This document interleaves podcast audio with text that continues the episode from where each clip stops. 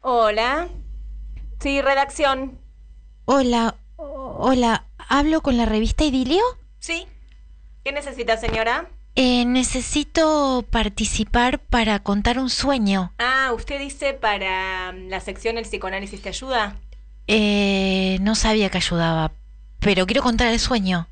Claro, usted nos, no- nos manda un sueño, puede ser por correo postal o por teléfono, eh, y entra en un concurso que luego se, el sueño se publica junto con una fotografía. E- ese. Bien. Y, y ganás algo además, ¿no? Sí, va, hay un jurado, Ah, eh, la publicación del sueño Ah. seguro, y después, bueno, eh, bueno, ser, sí. yo compro la revista todas las semanas. Bien, señora, cuéntenos el sueño.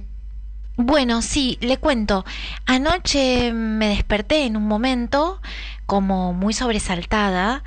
Eh, creo que soñé que estaba en el mar em, porque estaba en la escollera cerca del casino. ¿Conoce usted Mar del Plata? Sí, sí, pero vaya como al grano. O sea, ¿qué es lo que soñó exactamente? Bueno, eh, soñé que estaba en el mar y había un animal marino que no puedo identificar muy bien si es un lobo marino, si es una foca o algo.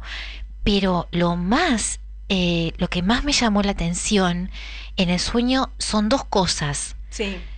Ese animal marino, que no puedo saber qué era, tenía la cara de mi marido, de mi amor, de mi Ernesto. Eso me asustó mucho. Bien.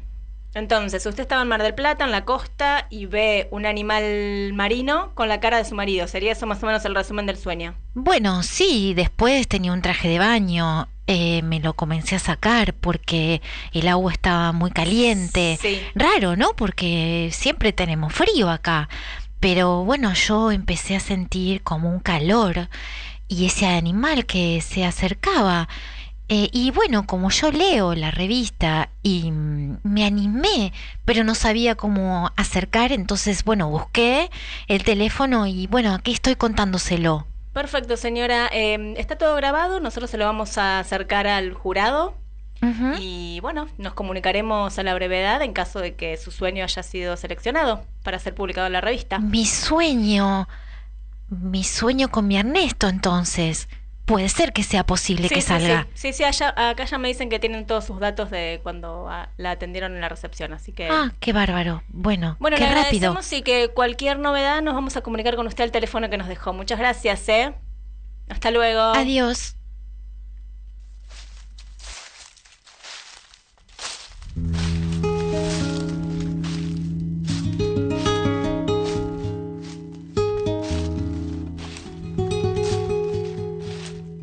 Ahí, Ahí donde nadie cree donde ver nadie crecer cree ver crecer más nada. Ahí donde el azote del viento es un sacerdote de malas nuevas.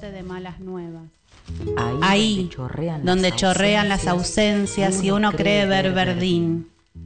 Ahí donde otro beso furtivo huye, huye, Barrilete abajo. huye barrilete abajo. Ahí, Ahí, donde no importa el apellido del nuevo herido. Ahí, ahí donde ni el chat desachata la soledad. Ahí, ahí, ahí, ahí, ahí, ahí, amapolas en las rutas.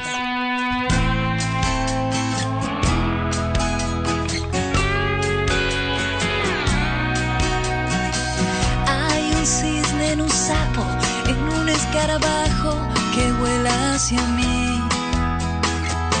Yo te puedo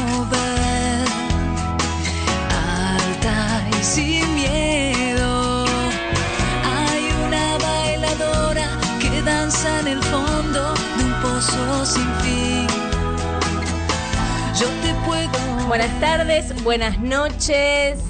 Esto es Entre Amapolas y aquí estamos para un nuevo programa para compartir una hora con ustedes. Hola, María Emilia, hola a todos y todas nuestros oyentes y oyentas, ¿cómo andan? Bien, ya tenemos a varias personas conectadas del otro lado. Parece que la propuesta de hoy gusta. Acá hay una oyenta que ya nos está diciendo que nos va a mandar un WhatsApp.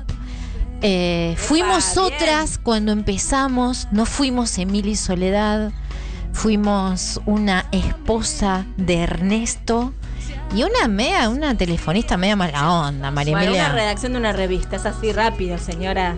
Bueno. Hicimos un diálogo ficcionado que tiene que ver con la historia de la amapola que hoy vamos a compartir, ¿De ¿no? quién? Contanos un aspecto de, mm, de la amapola de hoy, que es una amapola para mí muy desconocida. Sí, la verdad que mm, teníamos muy poca información, estuvimos investigando bastante estas semanas. Ella es Grete Stern.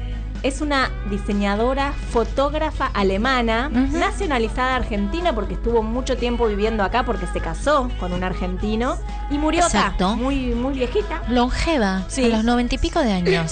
y hace poco, eh, algunos años atrás, hubo una muestra en el Museo de Arte Latinoamericano, en el Malva, de ella, De sus eh, fotografías. de sus De fotografías. una de sus colecciones. de sus ¿no? fotos montajes, de una de sus series. Bien, eso íbamos a decir. Es pionera en todo lo que fue eh, la fotografía en relación al fotomontaje. Eh, a la. Sí, eran como unas especies de collage. eh, ya vamos a contarles en detalle. Muy y locos. que tienen que ver también con la vida de las mujeres, con el feminismo, ¿no? Atravesó también el psicoanálisis, vamos, tam- vamos a ver también que atravesó su obra y que tiene que ver con esta revista que nombramos eh, al principio. Idilio. idilio, em, con el surrealismo, ¿no? Estos fotomontajes eran un poco un mundo eh, vinculado al surrealismo, ¿no? Sí, una revista que ya vamos a ver cuando nos adentremos a contar esa faceta en la historia de Grete, que no tenía que ver con una revista psicoanalítica y que estaban interpretados los sueños, ya vamos a ver por quiénes. No, no, impresionante esa historia. Muy, Vamos a agradecerle a Betania, compañera de la radio, Sí. con, con quien estuvimos charlando y nos em, Propuso nos el nombre. propuso este nombre y nos pareció muy interesante, una historia que no se conoce mucho y que bueno, hemos elegido para em, Otra cosa, ¿no? Otra, otro aspecto, otra, otra profesión, otra cosa. No, no, no sé si habíamos traído alguna fotógrafa. No. Eh, así que bueno, Grete Stern es hoy la amapola, eh, que bueno, nos va a acompañar toda esta hora. Es muy interesante la vida de ella, nos gustó mucho investigarla. Así que bueno, eh, Sí, buscaste... y fue, fue estudiante de la escuela Bauhaus, Sí. una escuela de diseño alemana, de vanguardia, que también les vamos a contar un poquito el contexto en que Una nace esa- Bauhaus. esa escuela y cuál fue el rol de las mujeres en esa escuela alemana. Así que bueno, tenemos mucha información para compartir en el día de hoy. Bueno, ¿y cómo, cómo hiciste para hacer tu curaduría musical? Bueno, eh, ¿Qué hiciste? No, bueno, no era tan fácil. No, por eso Porque, te bueno, digo, Una eh. fotógrafa, cuando elegimos una cantante, una actriz o un. Bueno, es más fácil porque, bueno, tenemos material más. Y qué difícil, y qué difícil en la radio describir a una fotógrafa, ¿no? Y describir lo que vemos de las fotos de una fotógrafa. Claro. Es ba- bastante difícil Bueno, pero nos el queda para desafío las de hoy. Sí. para que invitar eh, a quienes nos están escuchando a que las vean, ¿no? Sí. A, a toda la serie de, de- de- de fotos. Bien, hemos elegido eh, algunas canciones que vinculamos con el surrealismo, o música que nos lleva como a diferentes mundos, eh, para un poco vincularlo con esto de los fotomontajes eh, surrealistas que, que hizo en, en aquel momento Greta Stern, Stern en nuestro país. Qué difícil el nombre, Grete. porque es alemán, bueno, Stern. Yo decía Ah. Gret, y en realidad es Greta Stern. Greta Stern. Bien, así que vamos a empezar sin antes eh, mencionar que ya están eh, las vías de comunicación activas. Nos pueden escribir a través del chat eh, de la web www.lacolectiva.org.ar y ahí vamos a ir leyendo los mensajitos que nos, dese- nos dejen. Danielita está del otro lado escuchando, bueno, compañeros de, de la colectiva también, eh, expectantes para conocer esta historia. Eh, y también nos pueden seguir en Instagram entre.amapolas, que van a poder escuchar también desde mañana la grabación de, de cada uno de los programas. Vamos a empezar con un primer tema musical y luego nos meteremos de lleno en la vida de Grete. Vamos a, a empezar con la gran Sofía Viola. Ajá. Si no la conocen, escúchenla porque es una música mm, que tiene que ver con eh, un poco el flamenco. O sea, ahora, ahora se está metiendo más con. porque tiene una historia así de. de- más de flamenco, historia familiar, ¿no? Eh, mezcla también, bueno, rock, punk, hay de todo. Ajá. muchos géneros. Sí, muchos géneros. Y vamos a ir con un tema que se llama Aceves Mejía y que dice más o menos así, Sofía Viola.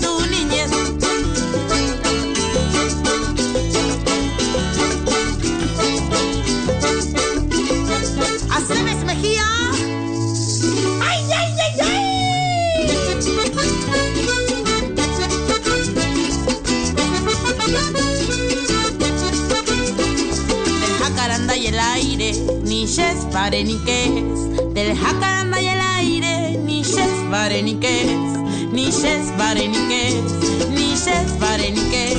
Ni yes, pare ni es.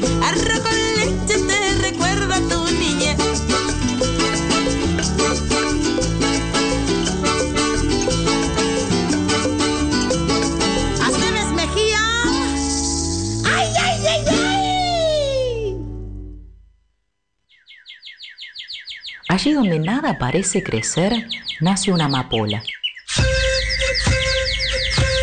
Y otra, Y otra, y otra. y otra.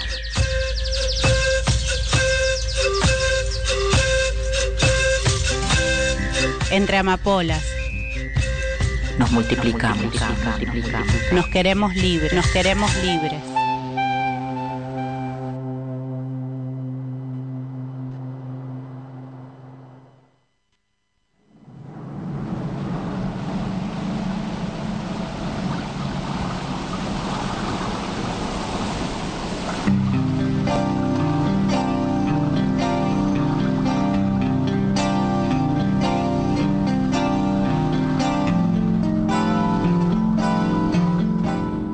Continuamos en Entre Amapolas y ahora sí vamos a, a ir contando, a ir retratando la vida de Grete Stern, esta fotógrafa alemana que fue pionera en el fotomontaje, que fue, eh, ahora vamos a decir, eh, estudiante de la escuela Bauhaus, en ese contexto en Alemania, anterior al nazismo. Bueno, y que fue una, una pionera eh, en el arte de la fotografía, ¿no? Exactamente. Grete Stern nace en Alemania el 9 de mayo de 1904 y muere acá en Buenos Aires el 24 de diciembre de 1999. O sea, fue una persona que vivió muchos años. Fue, como dijiste vos, una diseñadora y fotógrafa alemana que se nacionalizó argentina, alumna de esta escuela de la cual vos vas a hablar, que es la escuela de Bauhaus, donde estaba ampliamente difundida esta técnica collage y fotomontaje que se empleaba en general en afiches y en maquetas de revistas y de libros. Esa era eh, el lugar donde más se difundía este tipo de arte. En la década de 1930 trabaja con L. Rosenberg, también una importante fotógrafa y eh, alemana de vanguardia, Sí. y juntas establecen su propio estudio que se llama Ringel y and Pitt. En 1933 En Bruselas, las dos fotógrafas, Gret y Ellen, ganan el primer premio por un anuncio de una loción con modelos a espaldas de las cámaras, que era algo bastante inusual en esa época, ¿no? Otro de los anuncios seleccionados mostraba una mujer atada a, una, a un corsé nupcial, que fue un antecedente que quedó inscripto en, Sten, en, en Grete eh, como algo que después ella va a usar en la más famosa de su composición y su serie que es Sueños que precisamente tiene un poquito que ver con lo que hicimos eh, al principio nosotras. Bien, no, em, un poco contarles eh, cómo llega ¿no? a, hacer este tipo de, obras y de fotomontajes. De ¿Dónde, dónde, dónde estudió Stern? Para, para quienes no no conocen la historia de la escuela de la Bauhaus. Eh, fue una escuela de arquitectura, diseño, artesanía y arte que se fundó en 1919 por Walter Gropius eh, en Alemania, en Weimar, Alemania. ¿sí? Em, ¿Qué pasaba con esta escuela? ¿no? ¿Qué características tenía esta escuela en esa Alemania, en ese contexto? Estamos hablando en la década del 20. Previo a la Segunda Guerra Mundial, sí. Sí, fue, fue una escuela que sentó las bases, podríamos decir, para lo que hoy conocemos como el diseño industrial y el diseño gráfico. ¿sí? Empezaron a trabajar ciertos conceptos que en ese momento no se tomaban, o sea, el diseño industrial, ¿no? El diseño textil, la arquitectura, la fotografía, bueno, todo empezaron, eh, este fundador, ¿no? Walter Gropius, em, antes de la Bauhaus estos, estos conceptos no existían tal como, como hoy los conocemos.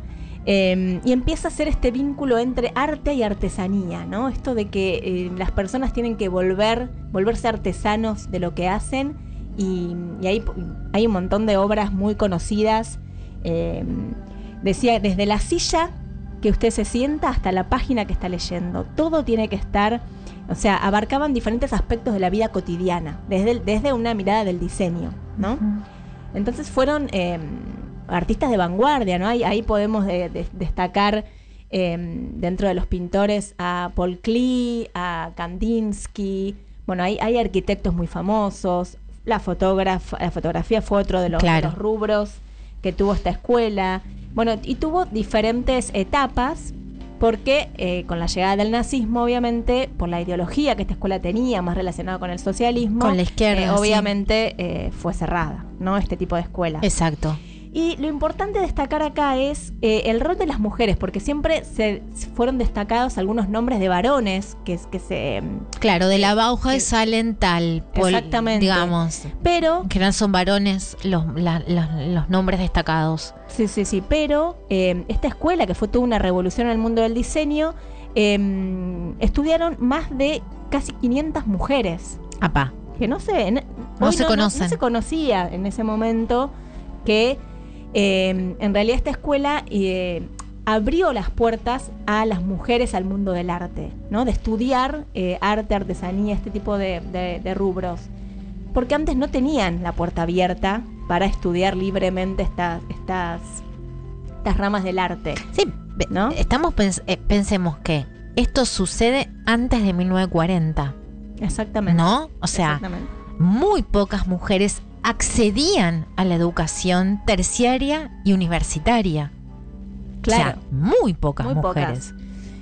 Hay algunas controversias porque lo que dicen es que por un lado les abrieron la puerta a las mujeres, pero por otro lado las reorientaban a ciertas eh, ramas como lo textil, ¿no? Como que había todavía ciertos estereotipos de género de que las mujeres no estaban tampoco tan preparadas para la arquitectura, por ejemplo. Esas cosas todavía seguían siendo de varones, entonces hay algunas críticas que dicen que todo bien, les abrieron las puertas, pero eh, había también... Las eh, reorientaban, digamos, claro, en, tareas más eh, femeninas. Sí, ¿no? Como que todavía eso estaba ahí latente, ¿no? Pero igualmente em, les abrieron el camino para que estas mujeres sí pudieran desarrollarse como Greta Stern en, en el mundo de la fotografía, que hasta ese momento no, no existían lugares así para estudiar este tipo de, carreras, ¿no? Entonces, bueno, fueron muy destacadas las mujeres que, que, que, nacieron, que, estuvieron, que estuvieron por, por caminando la Bauhaus. Eh, pero bueno, al llegar al nazismo, la escuela se cierra, muchas de las mujeres eh, tuvieron que emigrar, ¿sí? otras cayeron en campos de concentración, o sea, hay historias muy distintas de, las personas que estuvieron por ahí, ¿no? Bueno, por suerte, Grete eh, puede emigrar. Primero mm, se va a Londres, em, donde eh, se va con un fotógrafo que también estudiaba en la Bauhaus y era argentino y se llamaba Horacio Coppola, que también fue un fotógrafo muy importante, del cual hoy no vamos a hablar porque vamos, nos interesa la vida de Grete. Pero bueno, junto a esta persona se casa y se mudan a Londres. Monta junto a Coppola un estudio orientado al servicio, a la fotografía no tradicional. Y comienza cerca de la década del 40 a hacer publicidad, afiches de diseño, pero es recién a partir de 1945 que adquiere notoriedad sus trabajos en esto que había aprendido en la escuela que era el diseño publicitario y editorial. Bien. Ella cuando llega a la Argentina al poquito tiempo se separa de Horacio Coppola, pero sigue trabajando y se hace un lugar eh, como fotógrafa argentina y en 1958 adopta esa nacionalidad cómo empieza a adentrarse en los círculos más intelectuales o en los círculos más de élite eh, del arte y de la pintura y de, mm, y, de las letras. Em, empieza a vincularse con una casa que era muy importante y con una editorial muy importante que era la editorial Sur, ¿no?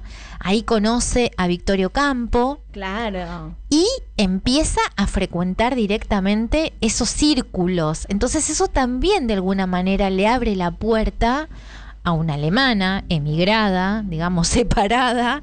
Eh, eh, digo esto porque también era mm, una casa abierta, la de Victorio Campo, la editorial también de estas mujeres, ¿no? o sea, separadas. Le organizó, una exposición de sus fotos. La primera. Como que colaboraba también en que las personas que emigraban al país se pudieran incorporar, ¿no? En, nada, que tengan una salida laboral y se incorporen en estos círculos. Sí, y también, bueno, se juega de, de alguna manera a, presentarla como artista en la Argentina, ¿no? Una persona que después fue en, en un círculo muy, muy cerrado, muy famosa.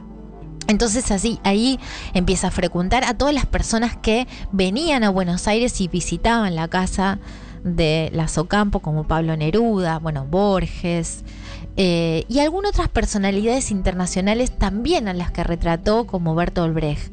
Hay una imagen de mm, Jorge Luis Borges, que es una foto muy conocida, que él está sentado, eh, sin nada más que sentado de traje, digamos, eh, que es una foto bastante con... Ahí ahora empiezo a que me cueste describir la foto en la radio, pero si la ponen, ponen Borges, Greta Stern, es una foto muy conocida, que yo me enteré ahora que era realmente de ella, digamos, no, no, no lo sabía.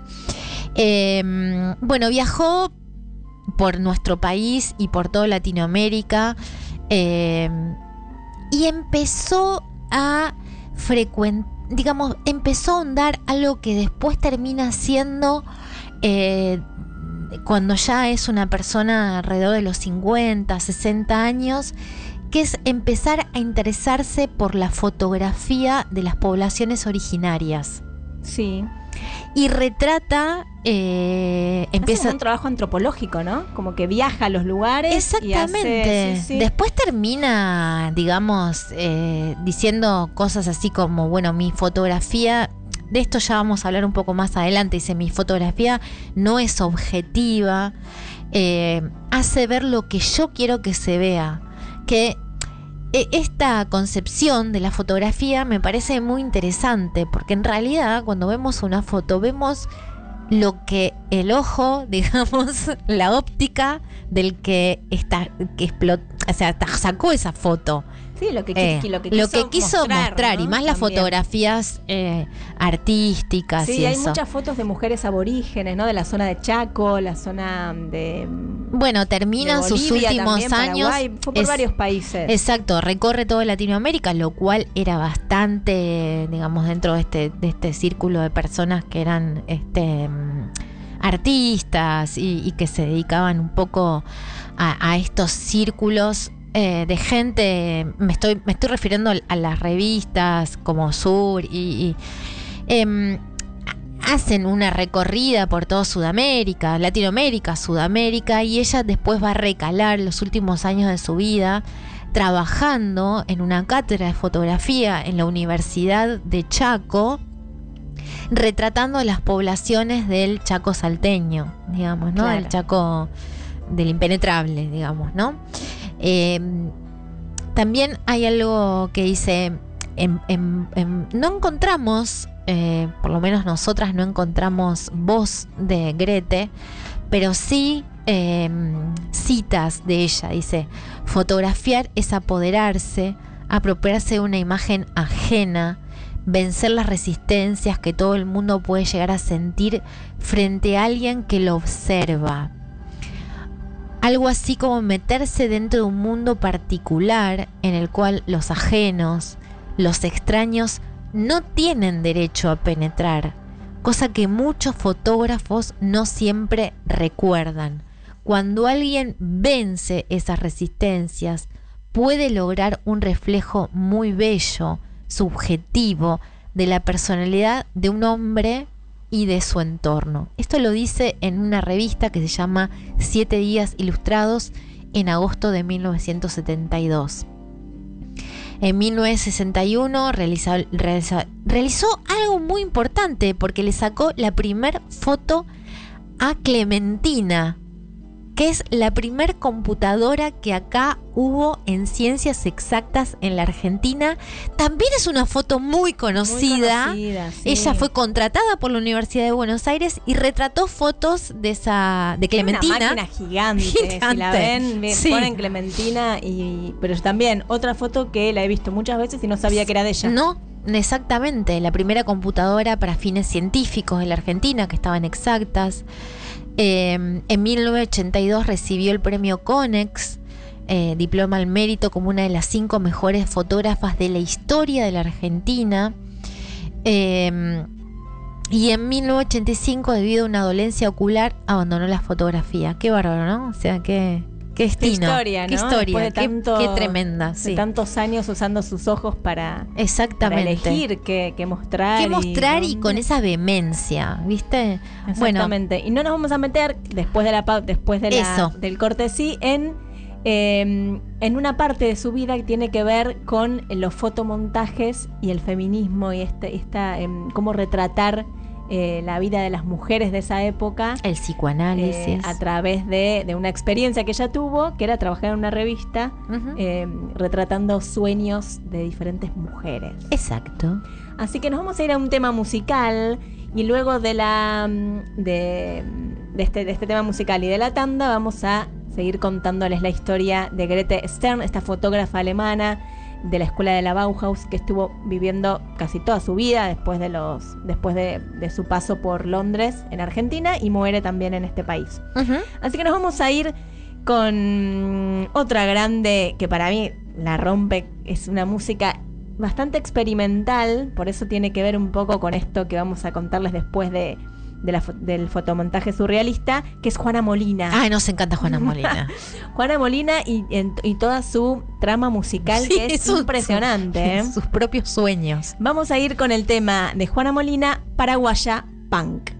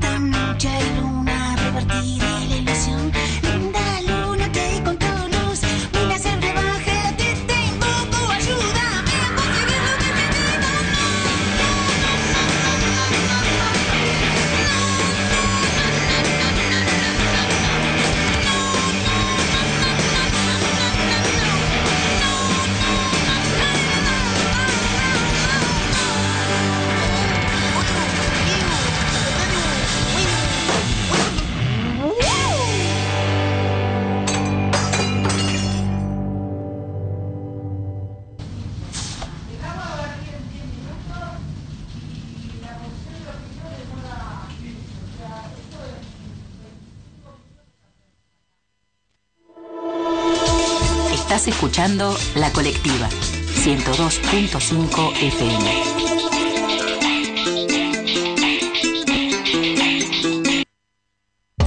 Bienvenidos a Radio La Colectiva. Vamos a cantar canciones.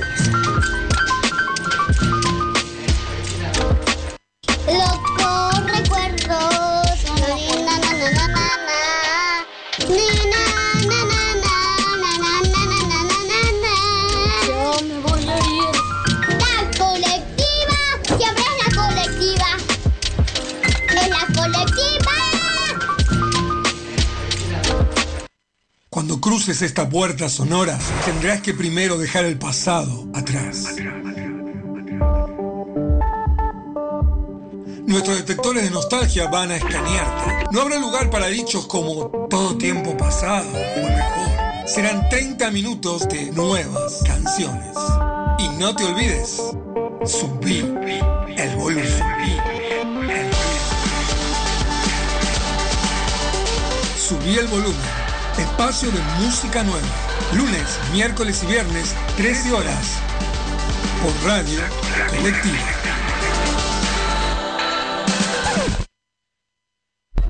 Hola, hola. Bueno, vos decime cuándo y arranco. Si estás en Almagro, asunto resuelto. Productos de limpieza sueltos y de calidad para la higiene del hogar. Reciclamos los envases para no perjudicar al planeta y somos un emprendimiento independiente. Asunto resuelto, Sarmiento 4419 Cava. Envíos a domicilio 11 5663 2223. Envíos sin cargo. Atenti. Asunto resuelto. Atendidos por el sommelier de club. Estás escuchando La Colectiva. Comunicación alternativa. Construcción participativa.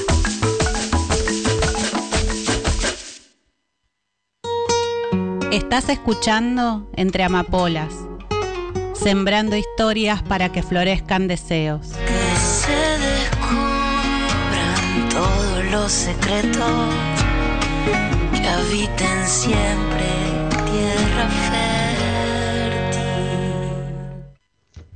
Hola chicas, ¿cómo andan? Bueno, qué lindo que hayan reflotado algo de la vida y de la obra de Greta Stern, que fue una artista increíble y que, como bien decían, tuvo su punto ahí de encuentro con el psicoanálisis en Argentina a través de la revista Idilio. Eh, bueno, yo les cuento que soy profesora de psicoanálisis en la Universidad de La Plata eh, y hace poco cuando trabajamos la interpretación de los sueños de Freud estuvimos trabajando eh, con algunos fotomontajes eh, y collage de, de Grete.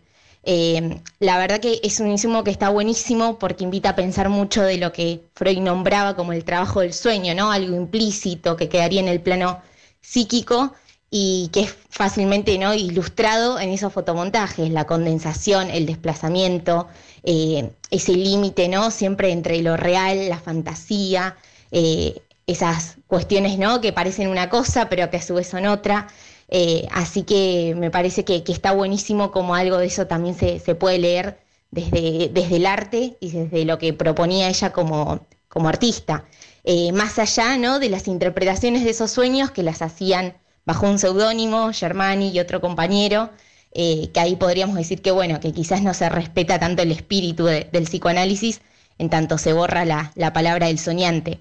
Eh, pero bueno, y a su vez creo que también lo más importante o el condimento eh, nada más rico que, que, pudo introducir fue una denuncia también eh, del rol de la mujer, ¿no? Como si fuera casi un primer feminismo en torno a eso, eh, que bueno, que al día de hoy nos permite también hacer otras lecturas y complejizar un poco eh, esa imagen que, que dice tanto. Así que bueno, les agradezco un montón y un placer escucharlas.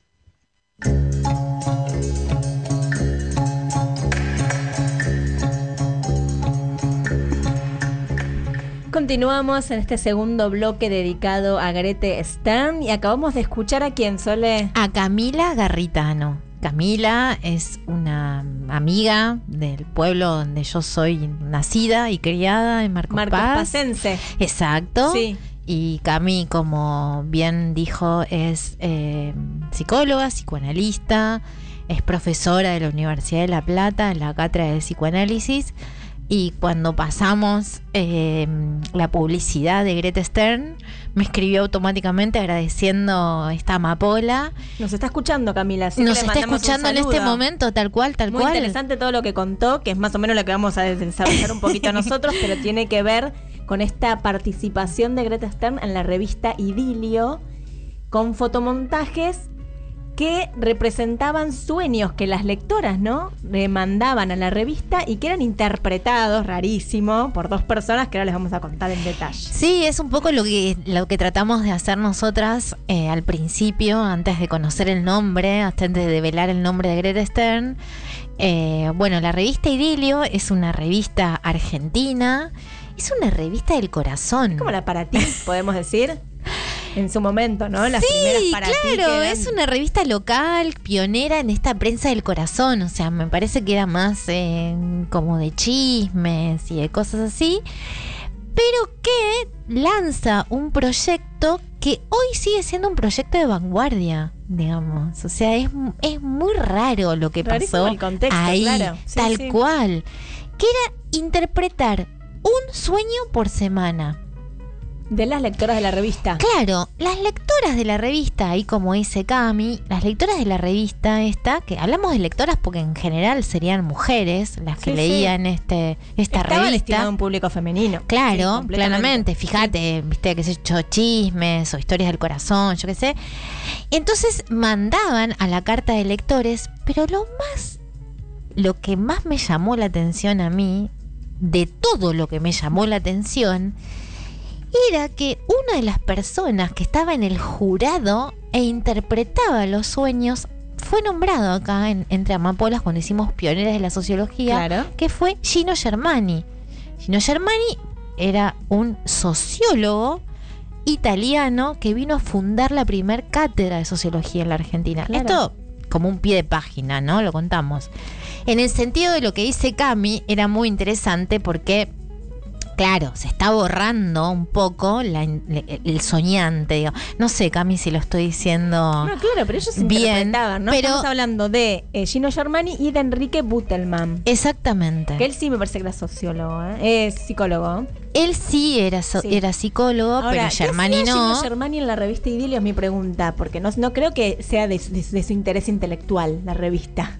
No, trabajaba. un laburito que le no sé, fue, es raro. Trabajaba. El Tano trabajaba y está bien. Bueno, todo trabajo es digno, María Emilia. Sí, por supuesto, Yo por voy a defender acá a Gino Germani. Este, bueno, nada, eh, Bueno, ¿y este pase de Stern qué- ¿Qué comedia. papel tiene ahí? No, bueno, el staff estaba, convo- estaba convocado para llevarlo a cabo. Este, este, esos interpretadores de sueños que, gana- que, que bueno, que, que, que después decían quién era la, la, la persona Sí. que ganaba ese sueño. Y el procedimiento era muy simple. Entonces, las lectoras, en su gran mayoría mujeres, enviaban eh, a partir de un cuestionario elaborado por Germani. A ver, ahí tenés el Bueno, trabajo ahí- de ahí Germani. eso- ahí el- ahí- ahí el sociólogo. sociólogo. Y Butelman Sí. el comité elegía, y, y Grete, ¿no? El comité elegía eh, un sueño entre todos los sueños que se recibían. Germani lo interpretaba junto a Butelman. Y Greta Stern lo ilustraba en un fotomontaje. De ahí en más empiezan unas cosas realmente impresionantes en la serie que después, muchos años más tarde, se montó en el Museo de Arte Latinoamericano en el Malva. Bien, recordemos, esto sucedió, estos fotomontajes, entre los años 1948 y 1952. Estamos hablando en esa época, ¿eh? Se hicieron más, casi unos 150 fotomontajes hizo Grete. Escucha esto. El título encantador de la revista Idilio, para que vos te anotes Sí. y mandes tus sueños, será El psicoanálisis le ayudará. Esa de la sección donde aparecían Exactamente. los- Ah, bueno, El hermoso. psicoanálisis le ayudará. La experiencia esta duró tres años Claro. y produjo una de las rarezas más interesantes que haya se haya creado en la historia de la fotografía y de las revistas en la Argentina. Claro. O sea, Pero lo raro es que en una revista del corazón aparecían fotomontajes que eran justamente lo contrario. ¿Sí? Aparecen como, como eh, en una abierta oposición a este ideal romántico y de la mujer ingenio y qué sé yo. Los montajes eran tremendamente eh, increíbles y mostraban este, estos estereotipos adjudicados a las mujeres en ese tipo de revistas, en la misma revista. Mira, acá Cami me Sí. agrega, es muy importante lo que me agrega Cami, porque yo lo tenía a Gino Germani simplemente como un sociólogo. Ay, a ver. Y Cami dice, Germani estuvo en la fundación de la APA, que es la Asociación eh, Psicoanalítica Argentina, eh, en el año 1942. Mm, Bueno, es increíble las facetas de Germani, Y ¿no? claro, o sea, sí. es increíble el legado de Germani. O sea, Ah, y también el, el- el- Bueno, la sí. relación entre, entre las Entre entre, la, sociología, la- el psicoanálisis, la Sí. comunicación. Había también. Bueno, pero un esto vínculo, es, ¿no? es. Sí, pero es parte de una, de una sección de una revista del corazón que se llama El psicoanálisis le ayudará. Sí, no, una es iglesia. extraño, es extraño. ¿Entendés? Es una iglesia, es muy Bien, raro. Y ellos eh, ut- utilizaban, eh, o sea, los textos que acompañaban el fotomontaje, eh, utilizaban un seudónimo que se llamaba Richard Rest. Claro. No ponían los nombres de ellos. Y no. Era un tal Richard Rest Sí. que hacía ese análisis de los sueños. Bueno, ahora vamos a hablar de, digamos, vamos a, a, mm, digamos, a, recomendar un libro que, que se llama Los Sueños y que, eh, em, que publicó la editorial Caja Negra, es una editorial buenísima, eh, y que eh, Los Sueños es el, este libro que digo yo, es un poco también la revancha de Germani, ¿no? Porque también en este, en este, en este libro se ve un poco más la faceta ahí, no solo de Grete y de los y de los de- del, del fotomontaje, sino también un poco esta, este aporte académico que le dio este Germani. Sí, sí, tal cual. Y algo interesante es que la revista Idilio no guardó ninguno de los No. fotomontajes originales de Grete, sino que los 46 sueños que se exponen en los diferentes museos en su momento, acá en el Malva fue uno y que después están en el libro, eh, son los que Stern conservó de su propio archivo y que fueron donados por la hija del artista para que puedan ser exhibidos. Exactamente. O sea que la, la revista no conservó nada, sino que la propia Stern, obviamente, era su propio archivo y fue después eh, recuperándolos. Es impresionante porque aparte, digamos, vo- voy a hacer un segundo de autorreferencia. eh, en una oportunidad hace unos años, no me acuerdo bien cuándo fue la... Cuando yo hablo con Beta y Beta dice, che, ¿por qué nos, nos propone nombres? Y yo digo, después digo, pero esta- esto yo lo vi. O sea, yo lo vi. Fui de casualidad al Malva a ver otra cosa, tenía un tiempo y me metí en esto. En esta, en, est- en esta serie de los sueños. Sin conocerla, nunca habías visto nada de ella. Absolutamente no. O sea, conociendo la fotografía de Borges, que digo que es muy conocida, la de Clementina, que es muy conocida, seguía sin saber los autores. O sea, no, no sabía el autor, la autora en este Sí, sí, caso. sí, tal cual. Y bueno, la verdad que es una obra este maravillosa. Mm, Digo, es maravillosa y es Sueños es una mejor Sí, que otra. La, la- sí, la verdad. montaje, Y después todo lo que se puede reinterpretar, digamos, de ahí, ¿no? O sea, pensemos que eran, eh, bueno, un poco como, como, eh, ¿qué podía rescatarse estos sueños de mujeres que escribían, eh, me, me arriesgo a decir sin sin saber todo lo que de ahí se iba a desencadenar, ¿no? Todo lo que esos sueños iban a develar. No, pero los aborda desde una perspectiva feminista, porque podría no, haber- no haberlo hecho, digamos, en un, en un contexto, en una revista tan particular que exponías un montón de estereotipos de mujer en ese momento. Entonces, sí. bueno, enfrentaba esos discursos también. Claramente, aparte que no tenía nada que ver con la editorial de la Claro, revista, claro, claro. ¿entendés? O sea, la revista hablaba de otra cosa, tenía alrededor otras cosas en, este mundo femenino, digamos, y de repente está esto que aún hoy en el año, no sé, 2022, eh, sigue siendo vanguardia, sigue siendo algo extraño, sigue siendo algo que no se repitió. No sé si ahora podría este, repetirse algo así. Bueno, los, como ya dijimos antes, los últimos años de la vida de Stern se dan en, en el norte de la Argentina, eh, se va a crear una cátedra de fotografía en la Universidad de Chaco, también algo extraño, digamos. tuve diferentes facetas. Y empieza a retratar en esa cátedra eh, todas las poblaciones indígenas eh, de la zona norte de la Argentina. Eh, hay fotos maravillosas también. Em, en donde las fotos también este, con una con un ver esas fotos imaginas un montón de cosas de la vida cotidiana de, esas, del retrato de esas caras, ¿no? Y de todo lo que dicen esas fotos.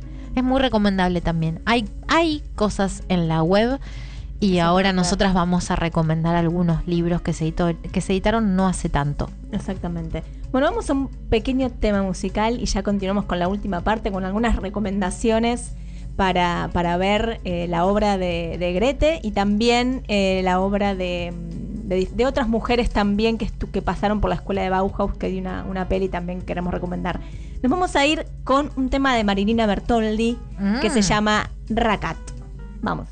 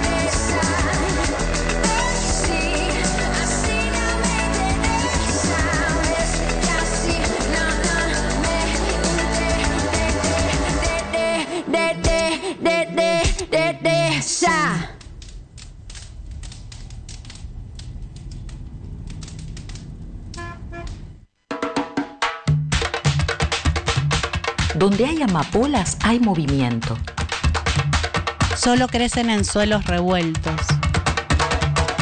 Donde hay mujeres. Donde hay mujeres.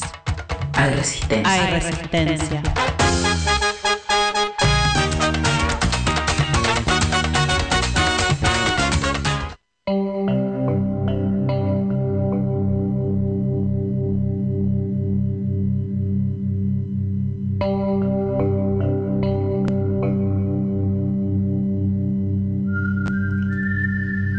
Llegamos al final del Entre Amapolas de hoy. Queremos agradecer a Alan Glide que se ocupó de las cortinas. Yo le dije, buscate unas cortinas surrealistas. Muy buenas. Y bueno, no, no- nos, nos puso, ¿no? En un ambiente ahí. Nuestro operador. Sí.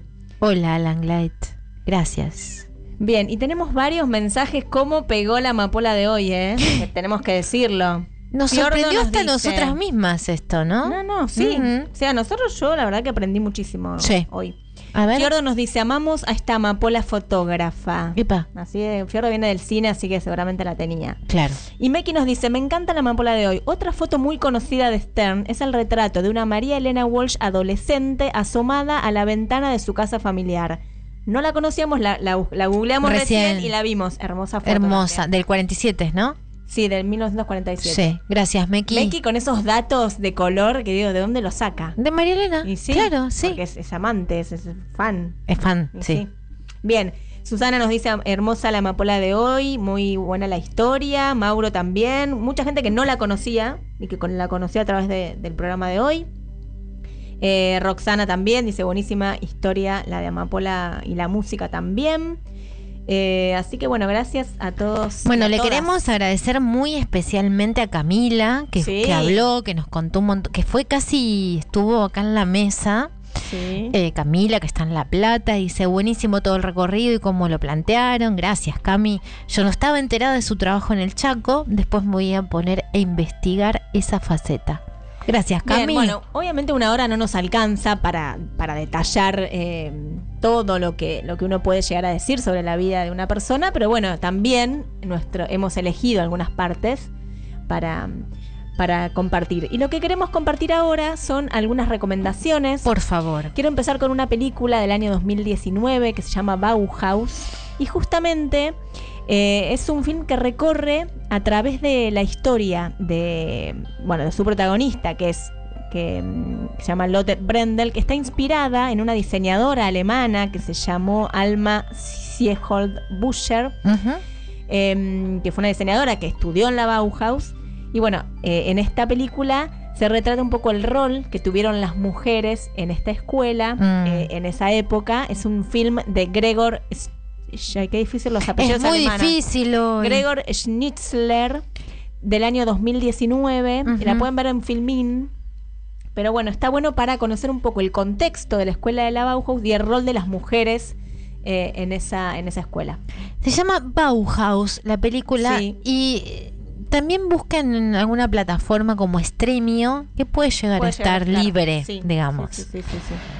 Bueno, yo voy a recomendar un, dos libros. Uno que se llama La cámara como método, la fotografía moderna de Grete Stern y Horacio Coppola, quien fue su primer marido. Y las autoras son Natalia Brizuela y Alejandra Uslengui y está editado, es del año 2019 y está editado por Eterna Cadencia. Bien. Y otro libro del cual hablé antes, que está editado por Caja Negra, que es una gran editorial, que se llama Gino Germani en la revista. No podía dejar de. Y no. No, no podía. decir. Gino Germani en la revista Idilio con fotomontaje de Greta Stern, que es del año 2017. Y ahí, bueno, cuenta un poco más profundamente esta parte este, académica de Germani y un poco la, el entrecruzamiento este, artístico eh, y surrealista de Greta Stern. Dos libros que están a la venta actualmente. Bien, perfecto. Y bueno, está la serie Sueños, que en su momento se presentó en el Malva. No sé si en algún momento se, volva- se volverá a presentar, pero hay un montón de fotos que pueden encontrar en Habrá que también. escribirle a la carta de lectores del Malva a su dueño, que nunca me acuerdo cómo se llama. Sí, sí. Y Eh, también yo creo que se publicó un libro con, con esta fotografía, sé que se llamó Sueños. Yo Bueno, lo sí. Claro. Bueno, sí, Pero está- aparecen en ese. Claro, Sí, claro, ah, están. eh, y después, nada, estarán los libritos que se habrán dado en el Museo Alto Latinoamericano, digamos. Pero. Claro. Y tal vez si van a la. a la. Eh, al shop, al, mira que, que cipaya, al, Al shopping. al shop, que cipaya del mm, la tienda del Malva, que Sí. se llama Tienda Malva, seguramente encuentren alguna, seguro encuentran alguna fotografía de Greta Stern ahí, porque en general todo lo que queda de muestras que se van dando, aunque sean muy viejas, quedan y se pueden vender la fotografía. Exactamente. Así que bueno. eh, Y no son Tienen caras. los sueños de Gino Germani. Los y- de Caja Negra de Caja y de. Greta Stern y eh, la cámara como método, la fotografía moderna de Greta Stern y Horacio Coppola. Bueno, buenísimo. Ahí tienen bastante para ver. Pero bueno, les recomendamos que, que empiecen a, a bucear en la web, que van a encontrar un montón de fotomontajes de Greta Stern y están buenísimos. Bueno, y estoy muy ansiosa por la amapola del... Del lunes que ¿Lunes? viene, ¿adelantamos? Nada. Nada, no adelantemos. Nah, no adelantemos. Nah, nah. Pero es muy conocida. Sí, muy conocida, muy Sí. conocida. Bien, eh, llegamos al final del programa. Nos vamos a ir con un temón. Con un temón que no podía no estar. A ver. Eh, un tema de pescado rabioso. Oh, me gusta. Del gran eh, Luis Alberto Spinetta. Y del disco eh, Arto. Harto. Y Arto para mí es el mejor disco del rock nacional. Para mí y para mucha gente. Pero María Emilia, tan Te lo puedo decir, sí. así, Así. categóricamente Sí. lo decís. Bueno, Mu- mucha gente sí. Es más, te diría que es considerado el mejor eh, disco de la historia del rock. Sí, sí, sí. ¿Y quién No, no por mí, eh, por gente que sabe mucho. bueno, para mí no, pero bueno. Bien, perfecto. Y de ese disco, de ese disco, que es para mí, pero eh, todo, todo, cada canción para mí es como un mundo. Mm. Elegimos una que es como para mí la más surrealista de todas, que se llama Por. ¿Te gusta el mucho? tercer track. Me gusta ¿Te mucho. gusta? Sí, Me sí. gusta muchísimo. Me gusta Spinetta. Te gusta Ese mucho es el el flaco. mejor disco lejos. Bien. Eh, es el tercer track de este disco, que se llama Por, y es una canción que eh, compuso Spinetta con Patricia Salazar, su pareja, su, su pareja en ese momento. Y eh, el título se refiere a la preposición, justamente por, Mm. eh, en una letra que está integrada por una lista de sustantivos sin organización gramatical, Mm. con excepción de la palabra con la que termina, que es justamente la preposición por. Así que escúchenla porque es la letra es her- hermosa. Pero bueno, son Del palabras mejor que no disco del rock tienen- nacional. Del mejor disco por Ah, lejos del para rock vos. nacional. Para mucha, para mí, para mucha gente. Ah, bueno, bueno. Bien, nos vamos con la canción del flaco de Pescado Rabioso, ¿no? En ese momento, que se llama Por, y nos encontramos el próximo lunes a las 20 horas por Radio La Colectiva y este viernes a las 21 horas pueden volver a escuchar este programa y ya mañana en Spotify pueden también escucharlo si salen a correr tipo 8 de la mañana, ya está. A las 8 de la mañana ya está. se ponen a Greta Stern. Ya está. Sí. Nos encontramos el próximo lunes y nos vamos con Por de Pescado Rabioso. Árbol, hoja, salto, luz. Aproximación.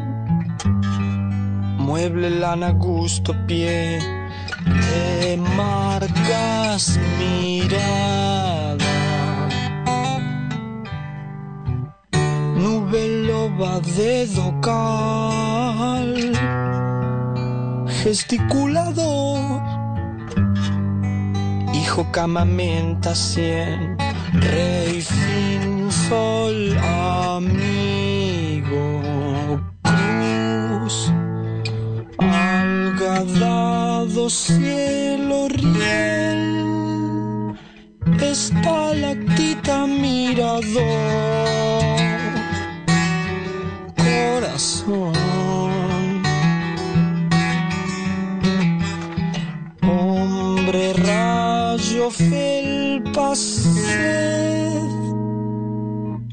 Extremidad, insolación, parecer,